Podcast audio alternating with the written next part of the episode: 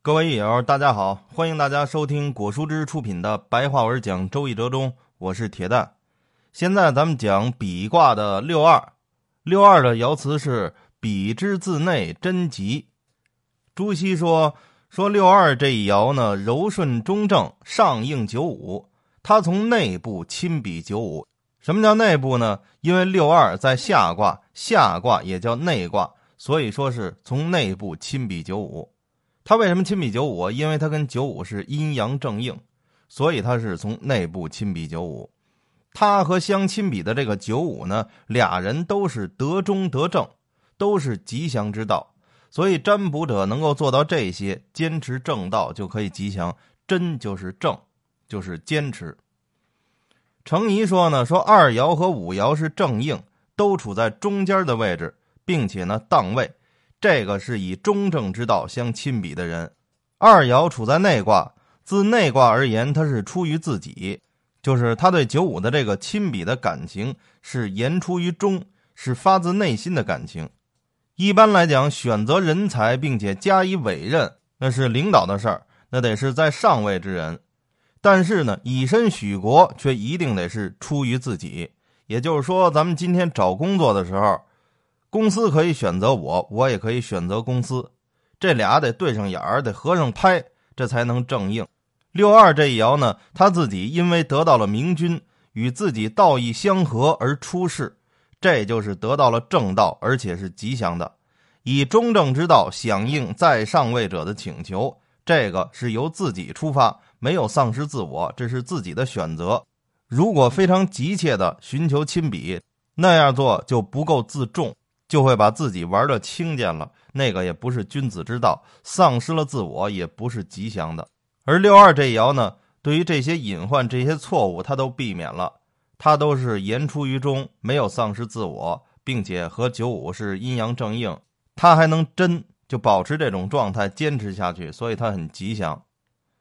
然后吉说，梁寅说说二和五相应，形成亲笔的关系。凡是真吉呢，有的爻本身就已经很完善了，有的是爻本身不够完善，不够真正，而告诫他你得真。这个比卦六二这爻呢，真吉是说六二本身已经很完善了，这个是从内卦亲比外卦而得正，这是让他保持的意思。这里的真是正的意思，所以很吉祥。古家节说：“从内部就自己所有建立亲笔关系，也就是诚以待人，尽自己所有，这是通达不变色的交往之道。这样当然是正道了，所以吉祥。就说当年周瑜起兵的时候，向鲁肃借粮，鲁肃他们家就两囤粮食，鲁肃只一囤而相赠，这个就是待人非常真诚了。”所以鲁肃跟周瑜一直配合的非常好。后来周瑜死了以后，鲁肃就继位成为大都督。好，折中上的内容就这么多啊。这个比卦六二这一爻确实稍微简单一点，咱们再总结几句。六二这一爻呢，它能够搞好统治集团内部的团结，并且坚守正道，他一心辅佐九五的君主，所以不会有任何的损失，所以它是吉祥的。这基本就是六二这一爻的含义。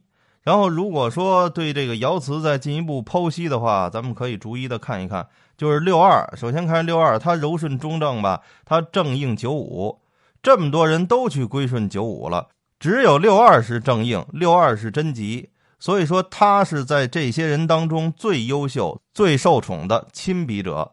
他和九五一阴一阳，一唱一和，遥相呼应，所以说六二他肯定是心腹啊。比之自内，内刚才说了就是下卦嘛，下卦也为内卦。同时呢，这六二还居在下卦的中位，这可以说是内卦之内了。这就是核心中的核心，心腹中的心腹了。他在这个位置和上卦的中位相应，这说明他对九五的亲笔是发自内心的，所以他能跟九五建立这么亲密的关系。九五拿他当心腹。因为六二中正，说明他居心中正，他不是三心二意的人。真吉呢，就是说心地纯正，动机纯正，这就是真，所以他吉祥。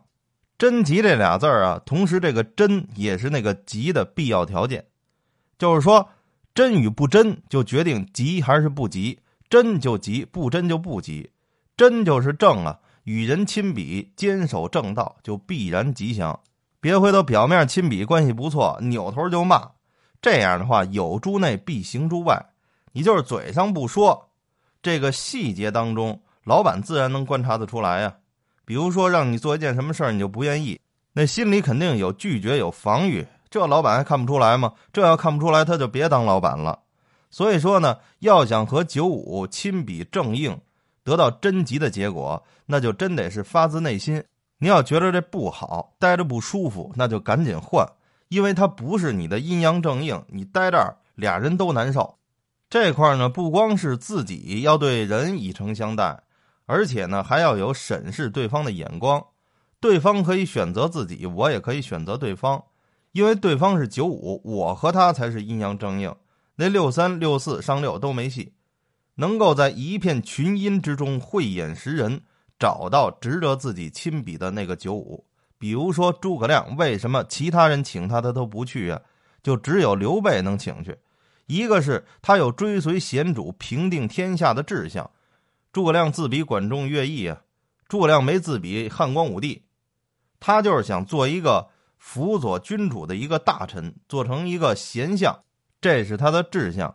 任何人都不能委屈他这志向。诸葛亮他有他的人格是不容屈辱的，他有他的身份。另一个呢，就是他也得看是什么主人，值不值得我去追随。刘备和诸葛亮他是互相成就对方啊。所以亲笔也要看对象，然后咱们再从相上说一下，这六二在下卦之中，下卦为坤呢，坤卦之德在于柔顺，所以六二其中就蕴含坤道、辰道，就可以参考前边讲过的坤卦。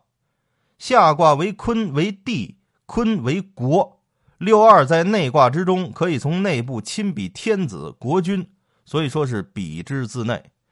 这比卦其实就是从师卦变过来的，师卦那个九二上升到九五的位置，他做到了君主。以前是大将居中啊，后来他做到了君主，就成了比卦。师卦经历了战火连绵，所以师卦最后一爻就是大军有命，开国成家。原来统帅军队的核心领导那九二，经过一番逐鹿天下，他已经成为君主了，开启了天下太平的时代。这六二是下卦的核心呢，就是以前师卦九二待的位置，可以说他是最受君主信任的。君主得了天下之后，就把当年自己那位置就赏赐给九二了，让九二负责去管理。只有他去管理，这君主他才放心啊。《诗经·兔居》有这么一句，叫“公侯复心”，复心呀，就是心腹，说的就是比卦的六二。历朝历代争霸天下的帝王都有他的核心团队，其中的核心人员，那是从帝王开始的时候就能够和他共生死、共患难。等这帝王得了天下之后，他当然也会收获功名富贵。比如说汉朝刘邦，他身边就有张良、陈平、萧何、曹参、周勃等等这一干人；东汉光武帝身边有邓禹、有吴汉等等云台二十八将啊。三国刘备身边有诸葛亮，有关羽、张飞，这些都是能够跟随君主一起创业的，比之自内的核心人物。在这个位置上，最重要的就是能够和君主保持默契，并且能够顺从、柔顺、低调。六二他可是阴爻，你不能君主得了天下之后你就嘚瑟了哈啊！我是开国功臣，我应该怎么怎么样？阴爻变成阳刚的了，那就是找死啊！历朝历代杀功臣的事情也不少啊，这都应该引以为戒，保持六二那种坤道、那种柔顺之德，和君主保持默契，把这种低调坚持下去、保持下去，就会吉祥。这就是比卦六二。好，六二这一爻咱们就讲完了，下次咱们说六三。谢谢大家。